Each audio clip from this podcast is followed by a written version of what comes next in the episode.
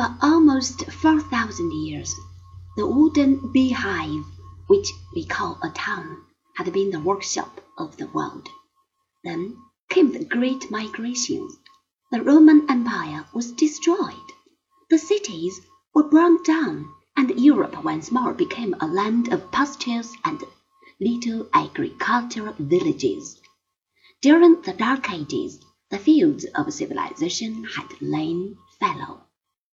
The Crusades had prepared the soil for a new crop.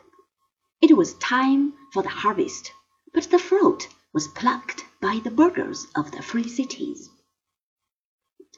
I have told you the story of the castles and the monasteries, with their heavy stone enclosures, the homes of the knights and the monks, who guarded men's bodies and their souls.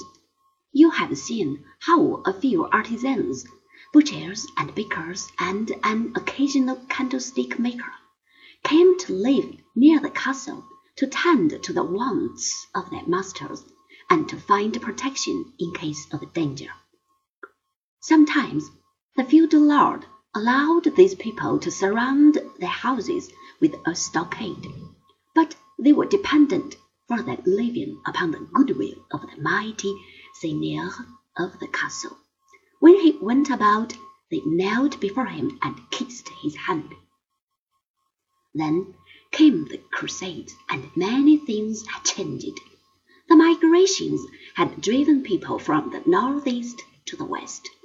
The Crusades made millions of people travel from the west to the highly civilized regions of the southeast. They discovered that the world was not bounded by the four walls of that little settlement. They came to appreciate better clothes, more comfortable houses, new dishes, products of the mysterious Orient. After their return to their old homes, they insisted that they be supplied with those articles.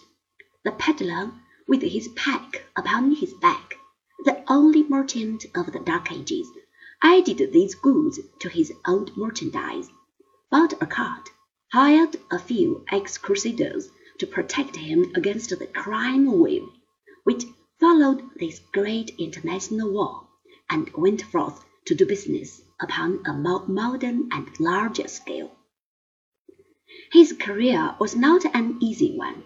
Every time he entered the domains of another lord, he had to pay tolls and taxes. But the business was profitable all the same, and the peddler continued to make his rounds.